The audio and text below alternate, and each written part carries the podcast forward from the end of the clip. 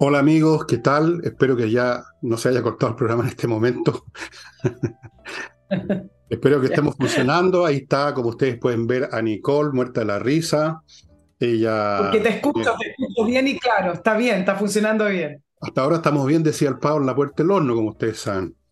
Em, parto con, con, el recuerdo de, de nuestro niño que hemos adoptado todos nosotros, que es Ignacio, está guagua, ni siquiera es niño todavía para recordarle a ustedes que si pueden ayudar haciendo una transferencia, aunque sea de dos, dos luquitas.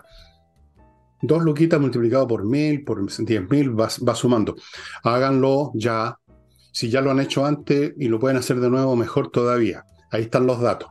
Segundo, em, este jueves, como de costumbre, flamenco.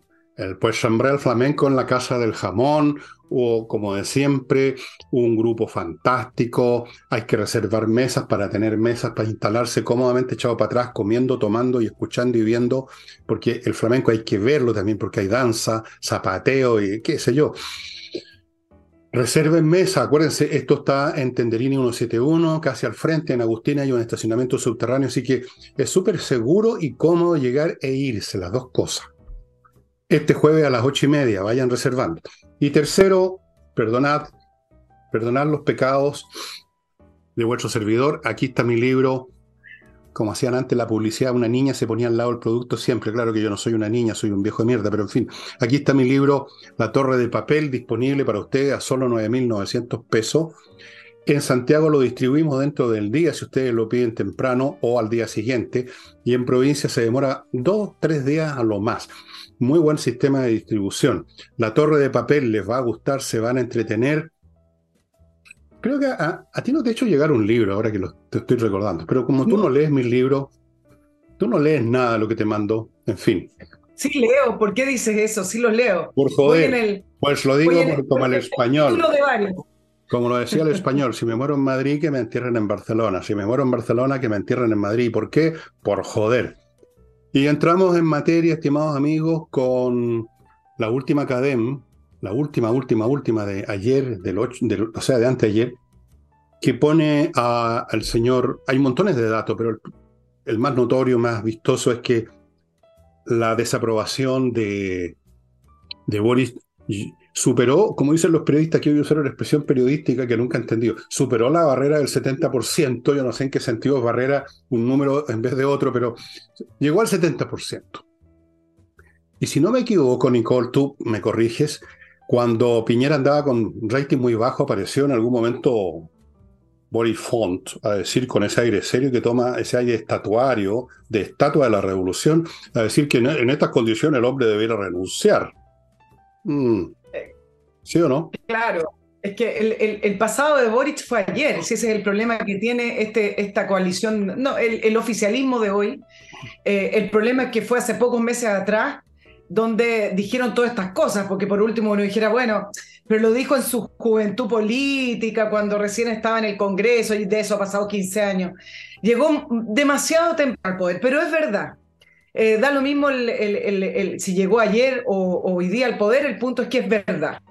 Efectivamente, la desaprobación del presidente Boric eh, llegó al 70%. Por segunda vez que baja nueve puntos solo en una semana. Le ocurrió también en abril eh, con algunos problemas con Isquiasiches, que a, esta altura Isquiasiches parece como del pasado muy lejano, ¿no?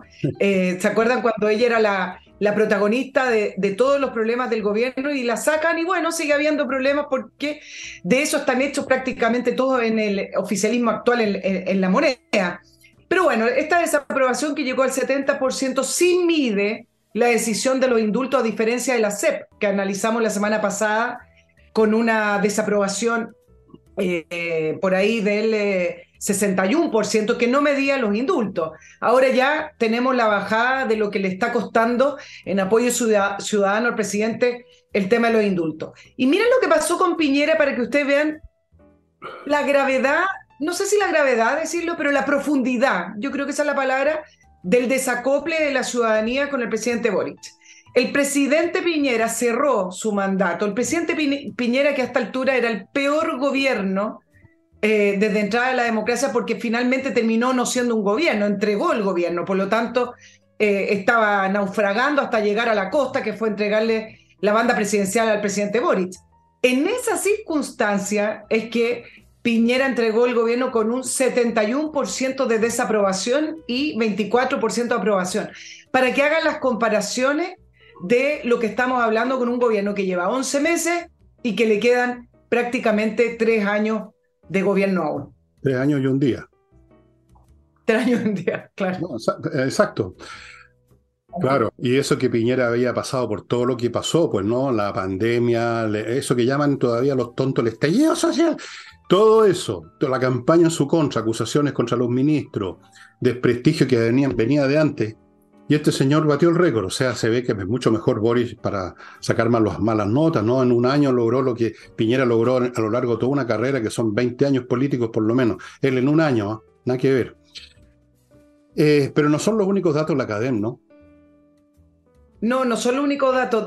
solo de agregarte una cosita con respecto a Boric, ¿ah? que todas las encuestas están demostrando no solamente un tema de aprobación del desacople entre Boric y la ciudadanía, sino que lo que hace Boric, no lo que dice, lo que hace Boric y lo que espera la ciudadanía con sus urgencias, ese desacople de agenda es total en todas las encuestas, porque hay otras hoy en día de criterios research que muestran más o menos lo mismo. Y algo interesante, un dato interesante fue eh, lo que la CADEM mostró con respecto a eh, se aprobaba o se desaprobaba que Chile Vamos se bajara de la mesa por seguridad y 55% lo desaprobó. Y este es un dato interesante porque uno puede decir, bueno, obviamente lo desaprobó porque es la prioridad de las personas y quieren ver algo. Tú y yo hemos comentado acá, analizado cómo son de insuficientes las mesas. La mesa es para ganar tiempo, por último, para ganar unos votitos más y no llegar al Congreso a tener que disputar voto a voto en un Congreso fragmentado. Entonces todos decían, bueno, acá hay una negatividad hacia la actitud de Chile Vamos, pero yo acá quiero poner un punto, porque también se podría leer y decir, bueno, es que la ciudadanía considera que las ideas de centro derecha, que las ideas de Chile Vamos son las necesarias para poder controlar el orden y la seguridad del país también. Entonces, tiene un doble filo. Quien no lee ese doble filo es el senador Osandón, que siempre criticó que Chile Vamos haya restado de la mesa después de los indultos. Ahora, yo te voy a decir acá eh, en el análisis, creo que Chile Vamos no tenía otra opción que retirarse porque tenía que golpear la mesa con respecto a los indultos. ¿Qué le quedaba? La mesa de seguridad si los indultos va directamente relacionado con la idea de seguridad del país. Y en esa línea subió la apuesta Chile Vamos. Y mira la carta que le entregó hoy, o el petitorio, si le querés llamar, del senador Osandón a la ministra Toá para que Chile Vamos vuelva a la mesa.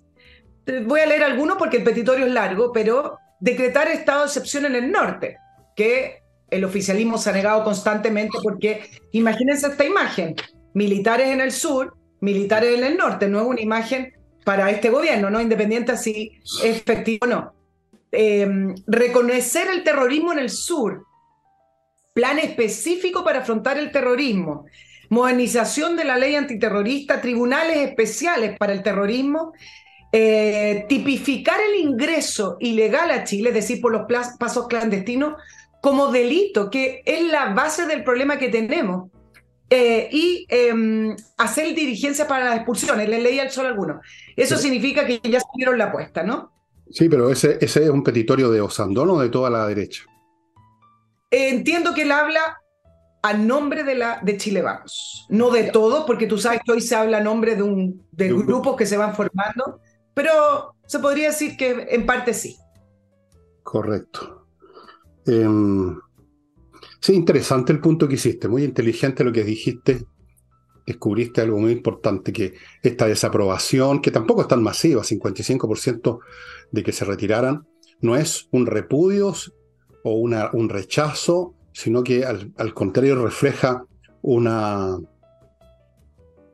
la idea de que la derecha se requiere ahí, o la oposición, llamémosla de otra forma mejor, se la, se la requiere precisamente por ser lo que es, para tratar, que yo creo inútilmente, pero eso es lo que puede ver la gente, de controlar desde adentro. Yo creo que esa teoría del actuar desde adentro ya no funciona, pero en todo caso estaría funcionando y eso es lo que importa en la mente de muchos ciudadanos. Y eso significa entonces que están viendo si tu tesis es correcta, que yo creo que puede serlo, están viendo a la oposición del mismo modo como ven a Marcel en economía, como un mecanismo posible, por lo menos, para ponerle freno a esta horda de genios deslumbrantes que llegaron a la modelería La Moneda. Interesante punto, estimada amiga. Ahora, respecto a la desaprobación, cualquiera de estos días el señor Boris va a anunciar un bono de cualquier cosa y va a volver a subir la aprobación. Ya lo hemos visto ese mecanismo. Pero mira, es interesante lo que, lo, que estabas mencionando porque después de los indultos, ya, ya voy a hablar de algunas líneas que quiero tirarles acá a nuestros auditores con respecto a los indultos. Pero después del, del día del indulto, ¿Qué es lo que hizo el presidente Boric y el gobierno? Porque empezaron a levantarse las críticas, acuérdate que se empezó de a poco a conocer el prontuario de los indultados, que ojo, no es solo Castillo, ¿ah? están todos concentrados en Castillo porque hizo un video. Si uno lee el prontuario de los indultados, solo hay seis que tienen delitos menores y que no tienen una larga lista de... de, los, leímos acá, los leí en un programa.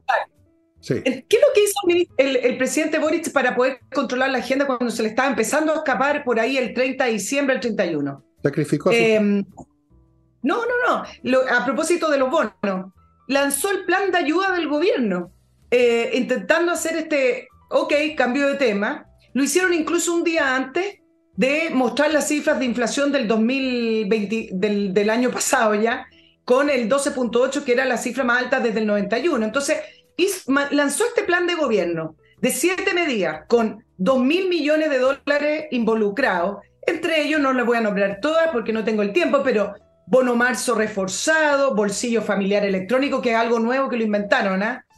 eh, subsidio eh, único familiar, asignación familiar, etc.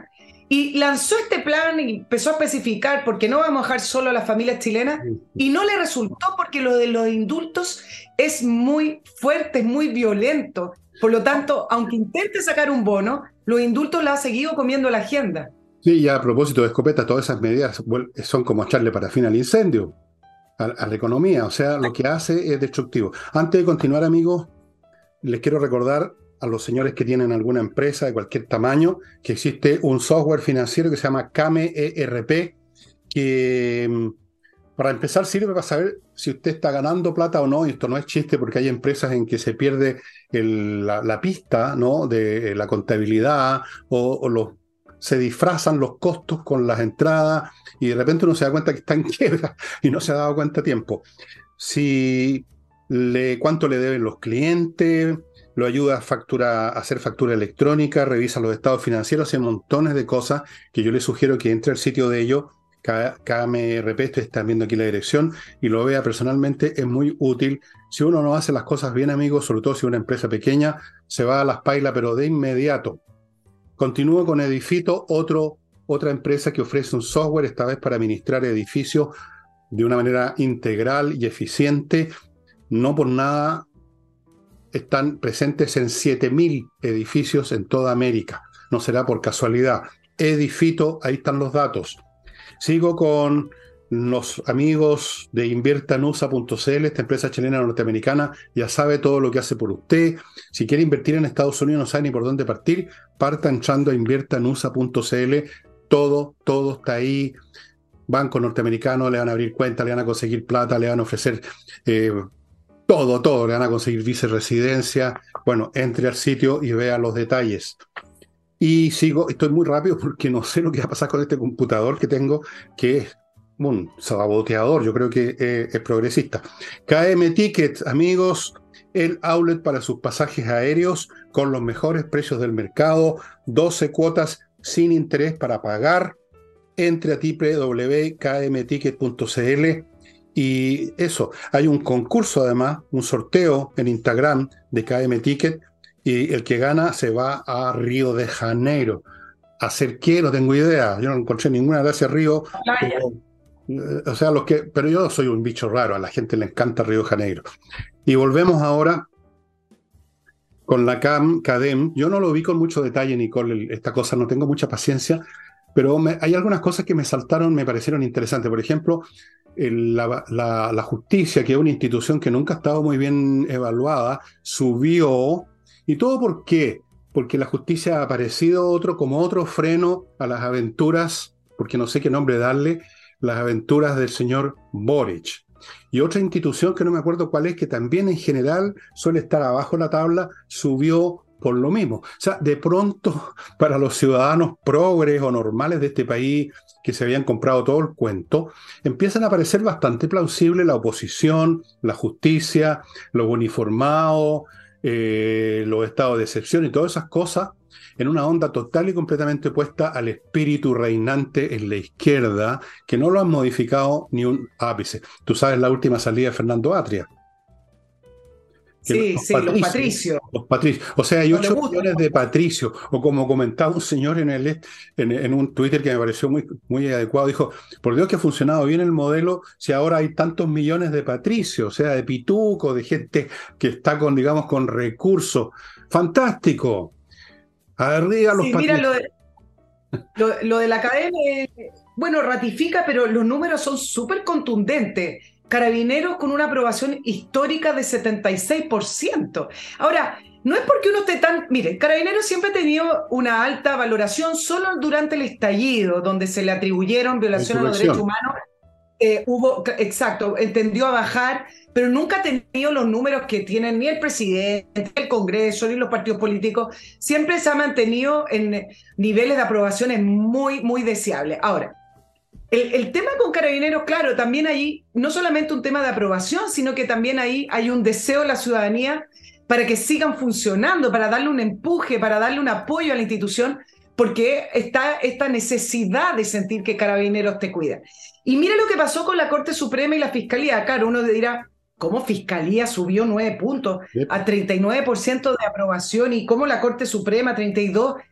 Por lo no funciona muy bien. Bueno, porque fue una reacción también, te voy a agregar a lo que tú dices, por lo mismo, pero también hubo una, una reacción directa a la pelea que tuvo el presidente Boric con la Fiscalía y con la Corte Suprema en la designación del candidato a fiscal nacional. Y no es menor, porque acá hay una defensa y valoración de la democracia al aprobar a la Corte Suprema, que emitió un comunicado tremendamente duro, recordándole al presidente Boric cuáles son los límites de su cargo, límites constitucionales que son la base de la democracia.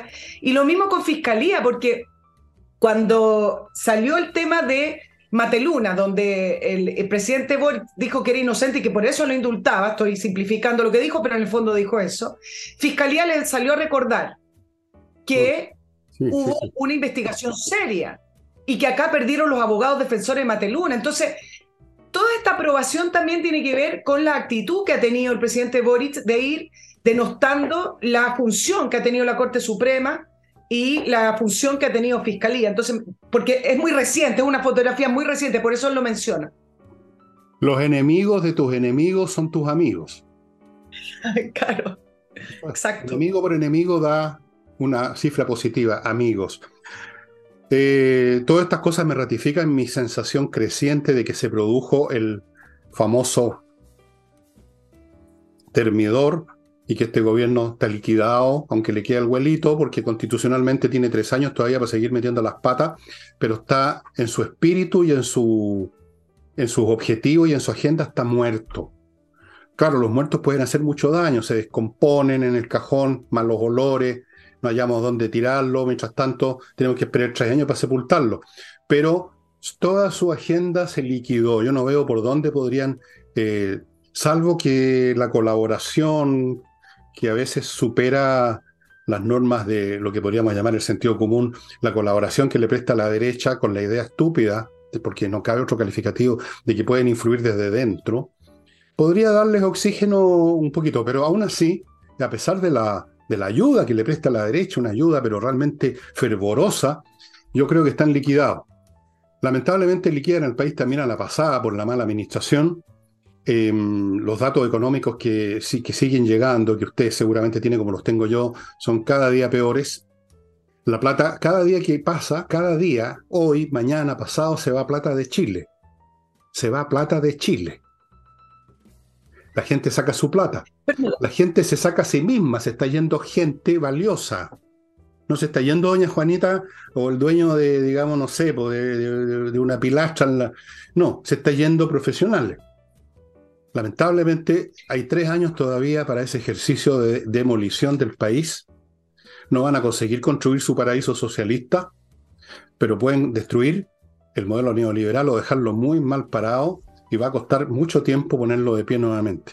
Esto es como una guerra, como le va a pasar a los ucranianos cuando termine esa guerra. Van a, todo lo que van a tener que reconstruir. Nosotros también. Mira, con respecto a la derecha, yo quiero hacer un, un, punto ahí. Efectivamente, uno dice le prestan ropa y yo leo Twitter y leo las redes sociales porque ahí se presta para mayores radicalizaciones de las opiniones. Pero yo creo que hay un tema de responsabilidad política también. Eh, en el sentido de que eh, no pueden darle la espalda a todo y de repente hay que sentarse a la mesa, desde adentro, como se dice, puede que no resulte. Pero ¿dónde yo creo que se equivoca? Yo sé que tú opinas distinto, por eso voy a hacer un, acá otro punto. Pero ¿dónde yo creo que se equivoca la derecha? En que al sentarse y hacerlo desde adentro, tiene que tener una agenda propia. Mira lo que pasa con el plan de ayuda, con el plan de ayuda de gobierno que te mencioné antes de, la, de las menciones publicitarias, que quería hacer un punto acá. Cuando lanza este plan que no le sirvió para cambiar el, eje de la agenda ni para retomar la agenda al gobierno, la única polémica que hubo con este plan, si es que se puede llamar polémica, es decir, hoy se están focalizando y no que a ustedes les gustaban las ayudas universales, porque el socialismo y la izquierda radical siempre habla de ayudas universales. Ah. En vez de apuntar al crecimiento. Mira, estamos, estamos dando vuelta en círculos y el problema es que estos círculos se hacen cada vez más pequeños. Entonces estamos entrando ya desde Bachelet a un fuerte aumento del gasto del Estado, aumentan los impuestos, el país se hace caro, se hace impagable, la plata no alcanza, viene en crisis o no viene en crisis, da lo mismo eso. Y entonces, ¿qué pasa? El Estado dice tenemos que ayudar a las personas y para eso, ah, necesitamos más plata, suben los impuestos, bajan los ingresos. Nadie apunta a otra agenda. Nos hemos acostumbrado a que cada gobierno se reforma tributaria para subir los impuestos con algunos focos más radicales, como por ejemplo la agenda de este gobierno. Mira, aprobaron hace dos semanas atrás, una semana atrás, parte de la reforma tributaria. La Comisión de Hacienda de la Cámara de Diputados aprobó aumentar 43% la tasa máxima para los impuestos a las personas y el royalty minero también se aprobó. Entonces, mientras plantean este plan de ayuda, por otro lado, están achicando la torta, porque mientras más suben los impuestos y no crecemos, no queda nada. Ahí es donde creo que se equivoca la derecha, porque la derecha, efectivamente, en vez de estar en esta discusión absurda de, ah, ustedes están focalizando la ayuda y a ustedes les gusta la universalidad de las ayudas, enfóquense en algo concreto y importante. Enfóquense en una agenda de crecimiento, de bajar impuestos, de hacer otra cosa. Bueno, Nicole, te voy a dar una muy buena noticia. No estamos en realidad en una postura... Lo que pasa es que podemos usar palabras, palabras distintas. Yo creo que tú estás de acuerdo conmigo que todos los instrumentos para llegar a un fin en esta materia como en cualquiera son útiles de acuerdo a las circunstancias. ¿Estás de acuerdo con eso? ¿No es cierto? No son, digamos, de valor universal tampoco. No siempre funcionan en todas circunstancias. Entonces, eso de estar dentro para influir es muy válido cuando efectivamente se puede influir, lo cual supone dos cosas, que el bando contrario no está ya absolutamente atornillado en una postura que no la va a mover. Y segundo, lo que tú dices, que tú tienes algo, una idea propia en virtud de la cual vas a tratar de influir. Ninguna de esas dos eh, condiciones se cumplen en este caso no son un grupo de personas que estén dispuestos a conversar para llegar a, un terreno común, sino que son tan atornillados en una idea por un lado y por otro la oposición llega ahí no a sentarse, sino que a arrodillarse frente a la mesa. Por ese motivo yo estaba en contra de eso y lo expreso en la forma de no participar de esa, de esa manera. No, eso no es participar, eso es ir a rendirse. Y el punto es, efectivamente, que esta gente no tiene yo no sé si no tienen las ideas o no tienen la fuerza espiritual, la convicción para plantearlas si no se atreven. Yo creo que hay, las dos cosas van juntas. Por eso que y los hechos lo prueban, aquí no se trata de una especulación mía, que van a las mesas y terminan saliendo tomados de la mano con el gobierno y el gobierno en general sale con la suya. Ellos, por supuesto, dicen que no, si hemos escuchado, hemos aceptado, somos de lo más democrático, pero si ustedes ven lo que finalmente sale, salen con la suya, con muy pocos cambios. En la única oportunidad que se les mandó a la cresta en forma definitiva fue porque lo hizo el pueblo chileno el 4 de septiembre, no la oposición. Por eso que yo digo que más vale no ir a una mesa si usted no tiene algo con qué discutir y si está seguro que los del frente no van a cambiar de idea y entonces usted los va a estar ayudando para que aparezcan las imágenes en la televisión que se formó en la mesa. Entonces le está haciendo un favor por nada. Eso hay que tenerlo claro. Eh, no, hay, no hay medidas absolutas, ni quedarse afuera ni quedarse adentro, depende de las circunstancias. Cuando tú estás ya en una situación política como esta, que es blanco y negro, porque esa es la realidad, eh, uno tiene que adoptar la postura de blanco o negro. Porque si no, si sigues con esto de la moderación y de la cosa intermedia, te comen, por no usar un, término un poco más grosero, te comen, te hacen pedazo. En situaciones extremas tú tienes que adoptar hasta cierto punto una posición extrema también, para poder enfrentar el otro extremo. Si no, te violan, te pasan por encima. Y es lo que hemos estado viendo todo este tiempo, ¿o no? ¿Qué es lo que le pasó al gobierno Piñera? Le pasaron por encima. ¿Qué es lo que le ha pasado a la oposición? Le pasaron por encima. Y le siguen pasando por encima. Y cuando de repente hacen un, un, pinito así de dureza, como esta cuestión de Osandón que tú mencionaste, al cabo de un día ya se, ya, ya se olvidan del asunto y vuelven mansamente a la mesa a afirmar lo que les pongan por delante. Por eso que estoy en esta postura, para que quede claro, no estamos en una época de matices, y no es porque me gusten, a mí me gustan los matices, no me gustan los extremos, no soy un extremista en nada, no soy un talibán, creo que los extremistas en general son una manga de imbéciles. Pero hay momentos en que hay que ser un poco imbécil, por así decirlo. Cuando alguien te quiere pegar un palo, tú te tienes que poner imbécil y agarrar otro palo. No queda, no queda alternativa. Por eso es interesante el tema del he dicho, el 55% de desaprobación de que la derecha se haya levantado la mesa, porque tienen que ser cauto en la lectura de, ese 55%.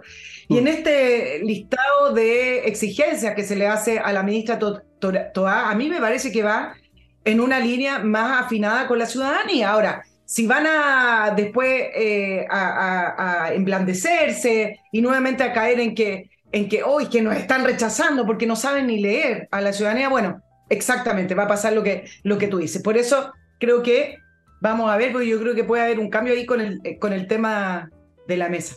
Tú que me estabas hablando de sobrepasar, Fernando, me acordé por el tema de Brasil, de los partidarios de Bolsonaro que invadieron estas tres mm. del, eh, poder, de, los poderes del, Estado.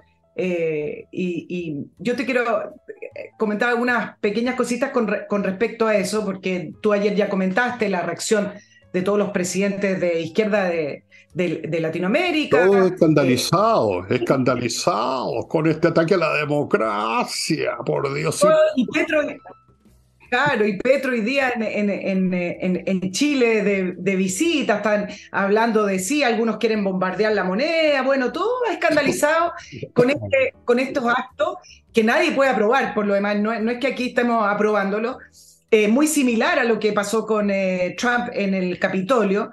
Y el presidente del que me interesa, no voy a hablar de los otros presidentes, que lo, lo, lo, criticó y habló de que era impresentable em, y que, eh, etcétera. Pero acá voy a hacer un punto. Yo creo que hay distintas maneras de atacar y sobrepasar los poderes del Estado. Físicamente, en masa, con destrucción de infraestructura, que es lo que pasó en Brasil y lo que pasó quizás también en, en el estallido de octubre del año 2019. pero otra forma... O sea, como que quizás pasó a gran escala.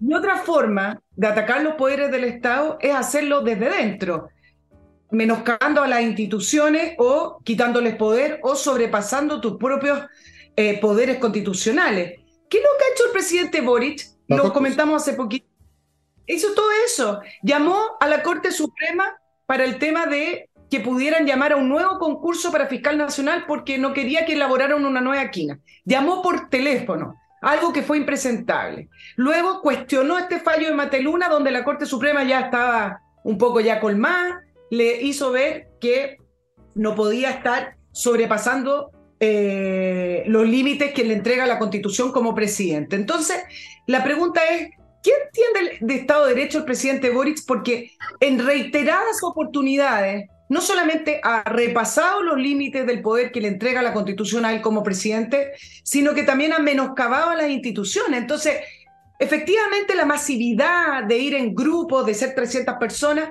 es impactante y nadie lo puede aceptar y hay que rechazarlo porque no, no, no, no corresponde en una, en una democracia.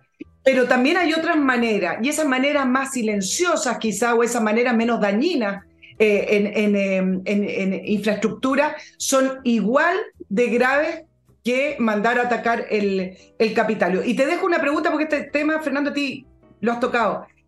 En esta, eh, algo que estuve pensando hoy día, en esta sociedad de masas, dado lo que pasó en el Capitolio, lo vemos acá en Brasil, hemos visto otras cosas en, Europa, pero con distintas manifestaciones. ¿Quién es responsable de lo que ocurre? Al presidente Trump se le, acusa en todo este proceso que hemos visto de haber avivado a las masas. Pero, por ejemplo, en el caso de Bolsonaro, que dijo algunas cosas, pero que se fue a Estados Unidos por lo demás, no estaba en Brasil, el tema es responsable directo, responsable indirecto, porque las masas hoy en día se van formando y desarmando de una manera bastante autónoma. Entonces, ¿quién es responsable de estas situaciones? Bueno, estas masas no, salen solas así a la calle, como pasó aquí en octubre, entre paréntesis, aquí hemos tenido el cuadro completo, aquí no ha habido una, una silenciosa destrucción de las instituciones, aquí ha habido una silenciosa, ruidosa, con fuego, con bomba y con todo. El paquete completo, mucho peor que en Brasil. Mucho peor. En cuanto a las responsabilidades, bueno, los que concitan, pues si estas cosas se organizan, la gente no, no, no, ocurre casualmente que la gente dice, tengo ganas de ir a ocupar el Congreso de Brasil. Y justo a todos los demás se les ocurrió lo mismo al mismo tiempo. Estas cosas se organizan, hoy en día usan el WhatsApp, las comunicaciones digitales, los sitios de Internet. Hay millones de maneras. Y, en tiempos antiguos había el rumor, los folletos, eh, la voz de la calle. Siempre hay alguna manera, pero alguien organiza, alguien concita y la cosa se desarma cuando alguien lo desarma o las circunstancias te hacen que la gente se vaya para la casa porque llegó la noche, porque te mojaron con el guanaco, lo que sea. Ahora, los grados de responsabilidad es un tema muy complicado. Eh, y ahí entramos en un terreno que no tiene fin, porque si es por eso podemos decir que el culpable es Adán y Eva, que son los primeros seres humanos. En algún punto hay que cortar la cadena causal, porque si no se convierte en un ejercicio de cacería y bruja. No terminas nunca de encontrar culpables, responsables, porque por lo que dijo hace 25 años, que estimuló a este otro a decir esto otro, que llegó a este otro, y finalmente este tipo llamó por teléfono a la gente. Ah. Bueno, antes de seguir con esto, amigos, con todo respeto, ¿ah? voy a miclimo.com, la empresa que le va a climatizar su casa, su oficina, pero Picho Caluga, como se decía antiguamente cuando yo era niño, Picho Caluga significaba exquisito. Continúo con Edisur, esta editorial chilena que está editando puros títulos interesantes y voy a seguir mostrándoles el que les ya he mostrado dos veces o tres, porque resulta que se está yendo muy rápido la librería, me dicen, y es súper interesante para los que quieren enterarse de algunas cosillas sobre qué pasó el 78 cuando vuestro servidor estuvo ahí en el sur para información de ustedes y estuvo en el, no, no estuvo en el baile, pero casi. Beagle 78, las historias de 23 oficiales de la Armada de Chile durante la crisis del Beagle, cada uno en distintos lugares les tocó qué sé yo, unos estaban en barcos movilizados, otros estaban en una isla armados esperando el ataque de los argentinos. Miles, 23 historias distintas de esos días, súper interesante, por eso que se está yendo muy rápido. Continúo con autowolf.cl, el sitio de una empresa que va a su casa a dejarle como nueva la carrocería de su vehículo en un día y delante suyo. ¿Qué más le digo? autowolf.cl y kmmillas.cl, donde usted vende las millas acumuladas por sus vuelos y los convierte en dinero antes que se conviertan en vapor o en humo, porque las empresas aéreas de repente tocan un botón y sus millas acumuladas desaparecen. Y usted se queda diciendo, aló, aló, ¿hay alguien al otro lado de la línea? No hay nadie. Les borraron la cuestión. kmmillas.cl. Bueno, vamos a ver cómo actúa en esta la oposición. Yo me imagino, por supuesto, las cosas nunca son igual. Yo mismo soy tan historicista para mis cosas, ¿no? eh, la derecha se ha comportado de forma muy obsecuente, pero vista las situaciones que se están dando, se pueden ir envalentonando un poco. Este documento que tú leíste al principio de Osandón, yo creo que es una prueba de ello, porque el gobierno no va a aceptar ninguno de esos puntos. Ninguno, no pueden. Va contra su ADN político, contra todo. Entonces, ahí vamos a ver. Yo creo que ya llegó la hora que la derecha se plante firme con una agenda clarísima. Están todas las circunstancias favorables para eso y de necesidad además. Porque si se sigue colaborando con este, esta horda de la modelería la moneda, el país se va a la cresta que ya se está yendo. Hay que frenar y la gente tiene que tener claro qué es lo que la oposición tiene en mente. Puede que les guste, puede que no, pero que sea claro qué es lo que propone la derecha. Y eso que tú leíste al principio es parte de esa agenda, por lo menos uno de los capítulos de esa agenda que tienen que crear. Sí, em, permíteme hablar de los indultos, eh, porque hoy hubo una declaración de Camilo Vallejo, diez días después, haciendo el, como se llama, el control de daño. Em, eh, y, fue para peor. ¿Por qué digo esto? Me parece que el presidente Boric, independiente de la estrategia que utilicen o independiente de la renuncia de la ministra Río, independiente de la acusación constitucional que van a seguir adelante en Renovación Nacional contra la ministra Río, el presidente Boric no tiene cómo salir bien del tema de los indultos y es por lo siguiente. La primera pregunta que surgió después de conocer todos los antecedentes, eh, y que el presidente Boric defendió durante 10 días con respecto a que eran jóvenes, no delincuentes, después de la inocencia mateluna.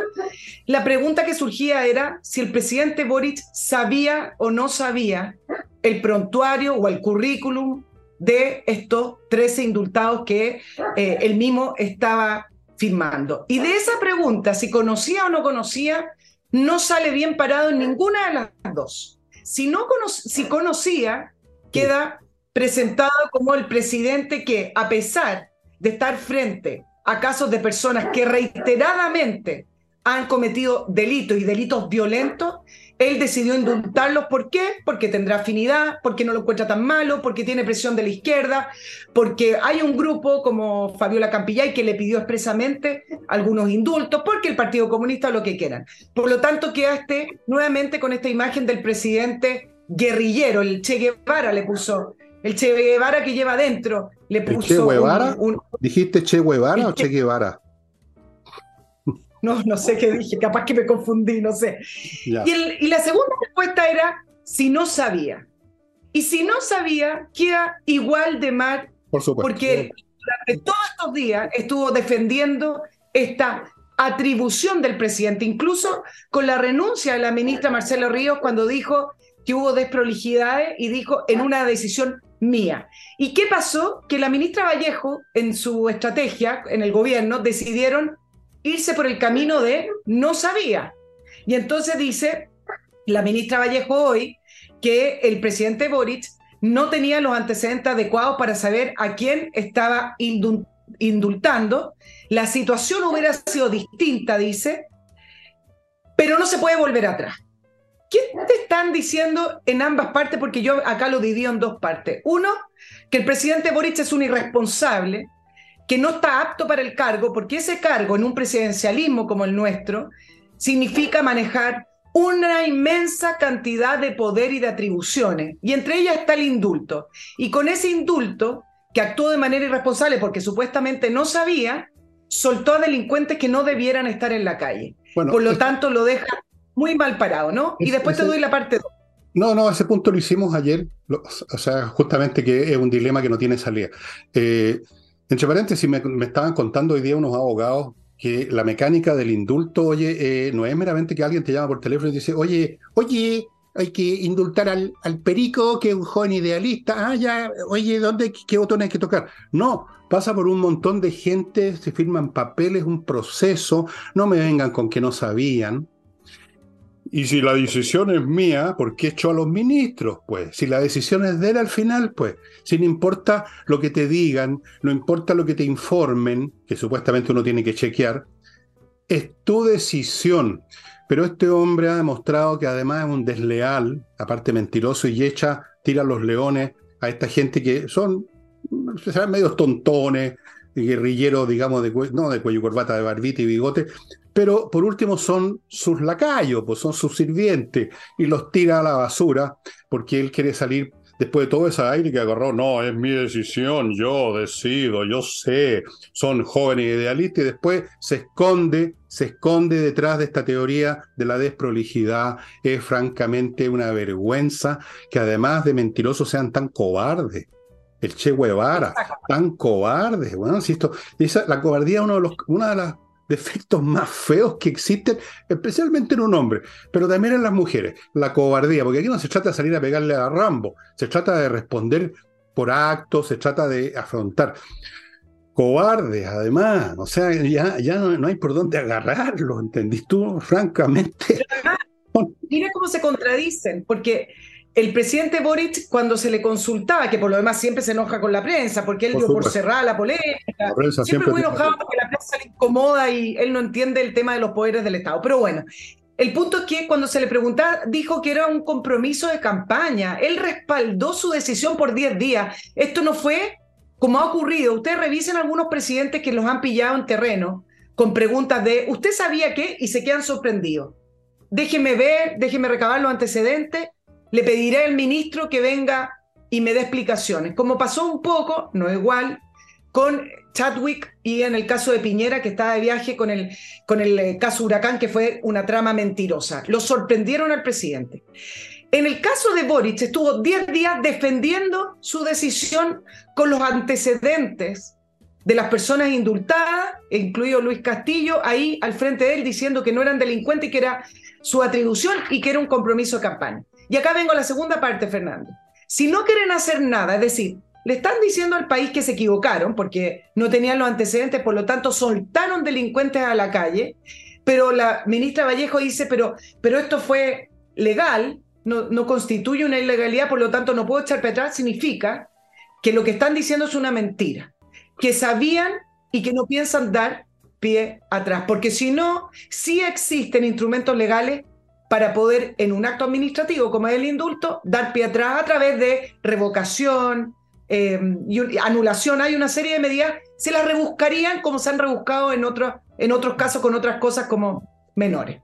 Bueno, esto demuestra una vez más de esta forma distinta que es inviable este gobierno. Si cuántas veces lo vamos a decir. Por un lado, este hombre no puede dejar de responder a eso que llama sus compromisos, no puede dejar de responder a lo que le, ordenan por teléfono en la mañana al señor Tellier, no puede dejar de responder a las hordas, a las hordas, ¿cómo se llaman? Los jóvenes luchadores, idealistas, no puede dejar de responder ese mundo de la izquierda, pero por otro lado tampoco puede hacer las cosas abiertamente porque tiene que responderle, entre comillas, al público, a dos tercios que ya están contra él. Y entonces, ¿cómo resuelve esta contradicción? Mintiendo y montando comedias, pues y no haciendo nada o haciendo estos indultos que finalmente no van a afectar toda la vida nacional, evidentemente, una medida administrativa absolutamente inaceptable, pero no, no va a echar abajo el país. Eso es todo. Eso se llama ser inviable. Cuando tú mientes es que eres inviable, Nicole. Por eso que tienes que tienes que distorsionar las cosas, tienes que mentir porque no, la, realidad, la verdad, no la, no la puedes enfrentar. Entonces tú te conviertes en un mentiroso sistemático, en un mentiroso serial. Amigos, ahora les voy a decir muchas verdades a ustedes. Tres. Primero, Oxinova, este polvito, oiga, perdón, no, este es un programa serio, ¿eh? este sobre con un polvo que usted lo mezcla en un litro de agua y se convierte en una colonia de bacterias aeróbicas que destruyen las bacterias del mal olor, que son los que descomponen los productos orgánicos, producen gases como el, ácido sulfídrico, por ejemplo. Ustedes saben cuál es el olor del ácido sulfídrico. Lo destruye inmediatamente, se acaban los malos olores en un instante, estimados amigos, con Oxinova. Continúo con Patricia Stoker, un grupo de profesionales que van a inscribir en el registro de propiedad intelectual su marca en Chile, en el extranjero, la van a renovar, la van a defender y usted va a poder vivir tranquilo haciendo sus actividades con la marca que usted inventó. Y termino este bloque. No, no, lo subtermino porque me faltan dos cosas. Con compreoro.com el sitio donde usted puede hacer exactamente eso, comprar oro, oro de verdad, el metal precioso, también puede comprar plata, viene en lingote, viene en moneda, 99, 99% pureza certificado por la Universidad Católica, es un objeto que usted guarda, lo tiene en sus manos, es una cosa, usted la lleva para allá, para acá, la vende a quien quiera, todo el mundo quiere comprar oro y plata, nunca va a haber problema, es una gran póliza de seguro. Y por lo tanto le recomiendo que si usted quiere irse asegurando, compreoro.com lo está esperando. Y termino este bloque con Tepillé, una empresa de vigilancia de edificios de empresas para que no le entren los ladrones a robarle todo lo que pillan, básicamente en una empresa computadores y con ellos se va toda la información que a la crema en la empresa que les pasa eso. Esta empresa de vigilancia no solo está mirando lo que ocurre dentro y fuera del local, sino que tienen medios para disuadir a los que intentan entrar. tpille.cl. Dicho lo cual, una vez más estamos pasado la hora, pero vamos a seguir unos minutos más. Voy a hacer una excepción hoy día, porque el computador no, se, ha echado a perder, ¿me podés creer tú? No quiero decir la marca de este computador porque yo creo que los, hago, los llevo a la quiebra si digo cuál es la marca de mi computador. Oh, oye, pero no deja de ser, y ahí voy a aprovechar estos minutitos extra que quedan, no deja de ser relevante que las dos grandes crisis ministeriales que ha tenido este gobierno, es decir, la salida de la ministra de Desarrollo Social, Janet Vega, y en este caso el tema de los indultos a delincuentes con la salida de la ministra de Justicia. No voy a nombrar al asesor porque me parece que esta salida de los asesores para la ciudadanía nunca es tan relevante porque más bien tiene que ver con tramas políticas internas. Voy a hablar de las crisis justicia y desarrollo social. Eh, tienen que ver con casos en los cuales queda latente y patente la afinidad y cercanía que tiene este gobierno con grupos subversivos o con actos subversivos o con actos violentos o con actos terroristas. En el caso de Janet Vega, acuérdense que fue por la llamada o por intentar acercarse a Héctor Yaitul, y en este caso de los indultos que estamos eh, comentando. Entonces no deja de ser, para analizarlo, el que cuando todo esto, esto más o menos uno lo sabe, la afinidad, la retórica, pero cuando salen a flote de una manera tan patente, se le produce una crisis ministerial porque para la ciudadanía es prácticamente inaceptable. Bueno, ya hay otra crisis que se les viene ahora, o sea, que se está, que está madurando, ya es casi crisis, pero va a llegar a, puntos más agudos, que es en la economía. Porque todos estos bonos y todas estas cosas, estas metidas de mano al bolsillo con que trata de abuenarse, pero como tú nos contaste, no le ha servido con el tema de los indultos, tienen efecto en la economía. Siguen, es echar parafina al incendio de la, de la inflación y todo lo demás, la plata que se va, no hay inversiones. Eh, entonces, esto en algún momento llega a ciertos valores que se llaman en matemática los puntos de inflexión. Cuando una cantidad que estaba subiendo, subiendo, llega a un punto en que se produce un cambio cualitativo, como cuando empieza a hervir el agua. Entonces, ¿cuándo va a empezar a hervir el agua en economía?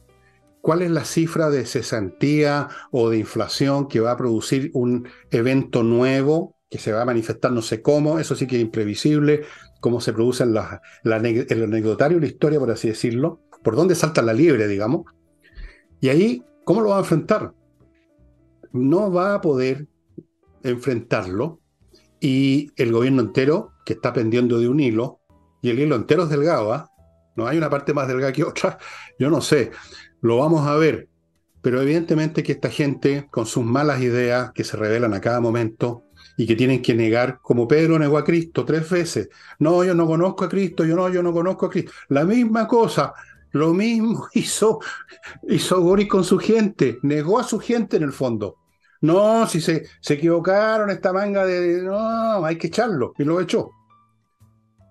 Le vienen cosas peores, porque cuando a la gente estas cosas le tocan el bolsillo, cuando se le toca a la gente el bolsillo, ahí sí que arde Troya, Nicole. No hay nada que produzca más ira en la gente, ira que va más allá de las expectoraciones, así mientras se ven las noticias, sino que ya salir, digamos, a quemar algo, a romper algo, es cuando te tocan la propiedad y el bolsillo. Ahí, ahí arde Troya a todo cachete, estimado amigo. Y termino con el último bloque antes de dejarle la palabra al final a Nicole, que seguramente hay muchos más temas. Siempre ella junta 10 veces más temas de los que podemos tocar acá. Amigos, Duemint, una plataforma que transformó la manera en que las empresas pueden llevar a cabo la cobranza, que es la parte vital de una empresa. Si, usted no cobra, se hunde. Tiene un montón de instrumentos que yo lo invito a ver en el sitio de ellos, que están viendo a mi derecha, para que se haga más fluido la cobranza. Ellos están en más de 700 empresas y la eficiencia en el cobro ha aumentado en un 70%. Due Mint. Ahí está la dirección. Continúo con la Academia de Inglés, entrenainglés.com, que tiene la eficacia derivada que sus profesores son profesores de inglés, que las clases son online y que ahora les ofrece un plan de verano de 24 clases en 397 mil pesos para que finalmente, amigo, gaste bien la plata y salga hablando inglés y pueda ver las seriales de Netflix sin leer los subtítulos que son siempre para la risa. Véalo en entrenainglés.com. No, verdad, los subtítulos son, son divertidos realmente porque se equivocan tupido y parejo. Sigo con Ángel Hey, el corredor inmobiliario más rápido de Chile. Lo necesario en estos tiempos tan difíciles para vender un inmueble. Ángel Hey hace milagros. Y termino con espacioajedrez.com. Todavía quedan algunos productos esta segunda partida. Yo no sé si va a haber una tercera partida. Los precios son tan bajos que los productos se van muy rápido sobre todo porque están asociados a tres membresías gratuitas para un montón de actividades en espacio ajedrez. La están dando, si usted no la aprovecha, después no llorique. espacioajedrez.com. Madame, c'est à vous de continuar. Eh, voy a, voy a, terminar con el tema del indulto porque tiene aristas por, por todos lados. Eh, y además, esa pregunta que yo hice al principio de si conocía o no conocía y no había manera de salir correctamente esa pregunta, ahora no tiene manera de salir correctamente con el tema de las desprolijidades de los indultos, porque si anulara los indultos, se le va encima su coalición de izquierda de gobierno. Y si no los anula, queda pésimo con la ciudadanía en el, en el sentido que se equivocó en los indultos, pero que no va a dar pie atrás. Por lo tanto, no tiene salida el presidente. Es como ese poema de, de este poeta español que lo fusilaron. Si me dejas el cuchillo, me matas. Si me lo no, si me dejas el cuchillo me muero, si me lo sacas me matas. No tiene salida. Exacto. Y acuérdate que a Pro Dignidad aplaudió los indultos, por lo tanto, se tiraría encima su propia coalición. Y mira cómo está explotando por otro lado en la pelea, lo vamos a analizar el próximo eh, jueves, pero en la pelea de Marcel con Carol Cariola de los autopréstamos que pretende impulsar eh, como moción parlamentaria en el Congreso, los autopréstamos que no son autopréstamos, es simplemente retiro de los ahorros previsionales con otro nombre. Y Marcel, en el cual han estado discutiendo de los autopréstamos durante toda la semana. El punto es cómo está presionado el presidente con un Marcel que tú sabes que eh, al final de cuentas Marcel termina siendo el que sustenta el, gabinete. Marcel se, se, llega a ir y se le cae el gabinete completo a, a Boric aunque, aunque no sea muy, muy patente, aunque no esté escrito, la figura de Marcel le sustenta el gobierno. Si Marcel se va, se le cae todo. Entonces, hay que ver bien cómo termina esa, esa disputa Partido Comunista con los autopréstamos y eh, Marcel defendiendo un poco más de equilibrio fiscal. Como yo, tú sabes que yo he dicho, he hecho el pronóstico que a mediados de año se va Marcel. Espero que no, ¿ah? pero creo que, eh, creo que los astros se están alineando para ese lado porque va a llegar un momento en que la presión que va a sufrir Marcel de parte del Partido Comunista y de otros y de otros tipos que quieren demoler, no es que quieran ayudar a la gente, quieren terminar de demoler el sistema con un otro retiro llamado autopréstamo. ¿Cuándo sería devuelto ese préstamo? Si precisamente se supone que lo están tomando personas que no tienen, no tienen ni uno. ¿Cómo lo devuelven? Es para la risa. Pero el Partido Comunista quiere echar abajo todo. Es una empresa de demolición y, Marcel finalmente va a llegar un momento o que lo mandan cambiar o que se manda a cambiar él por su cuenta, yo creo que lo segundo. Y van a caer de rodillas ahí los, llorones, pero eso va a suceder. Em, ¿Algo más, querida, estimada amiga? Eh, sí, pero no, no, no, no voy a alcanzar a, que lo, lo, veamos en profundidad, pero es súper interesante y si tú me acuerdas, el próximo miércoles lo, lo hablamos porque durante todo el programa hemos estado hablando de este doble estándar del presidente con respecto a los puntos, con, con respecto a Brasil, eh, el cómo tiene un, discurso y al final después también le da la espalda a su propio amigo, como era su jefe de segundo piso, Matías Mesa López Andía. Em, y hoy día leyendo una, una entrevista de Alfredo Jocelyn Holt, quien estuvo presente para la toma de eh, la Facultad de Derecho de la Universidad de Chile el año 2009 y escribió un libro, él habla de el disimulo y duplicidad típicamente leninista que ve en el presidente Boric y parte de su gobierno constantemente y hablaba de estos rasgos leninistas y describía un poco de, historia con respecto a cómo se repite esa, esa, ese disimulo para poder alcanzar ciertos objetivos. Bueno, yo creo que he dicho aquí un millón de veces que cuando tú tienes un fin absoluto, haces lo que sea necesario y eso incluye el disimulo, el doble estándar, la mentira. O sea, esa duplicidad es parte necesaria de la conducta de quien tiene un fin absoluto, porque como evidentemente en algún momento se va a tropezar con dificultades y en un momento dado le va a convenir superar esas dificultades disfrazándose, lo va a hacer. El disimulo viene de eso. Tú estás dispuesto a todo para salvar a tus hijos, para salvar una cosa absoluta, tú estás dispuesto a cuchillar al, Papa, estás dispuesto a, dar un riñón. Ellos están dispuestos a la duplicidad porque tienen este fin absoluto. Amigos, amigas, ahora sí que se termina el programa. Ha sido un milagro, el computador funcionó. Cada día que funcione voy a prender una velita. Bien. Muy bien. Ya amigos, muchas gracias por estar con nosotros. El jueves vamos a seguir con este tema que dejó pendiente. No te olvides tú, pues tú la que te tienes que acordar, eh, Nicole Rodríguez. ¿Ok? Perdonar sus muchos. Chao, chao. Chao, chao, estimados amigos.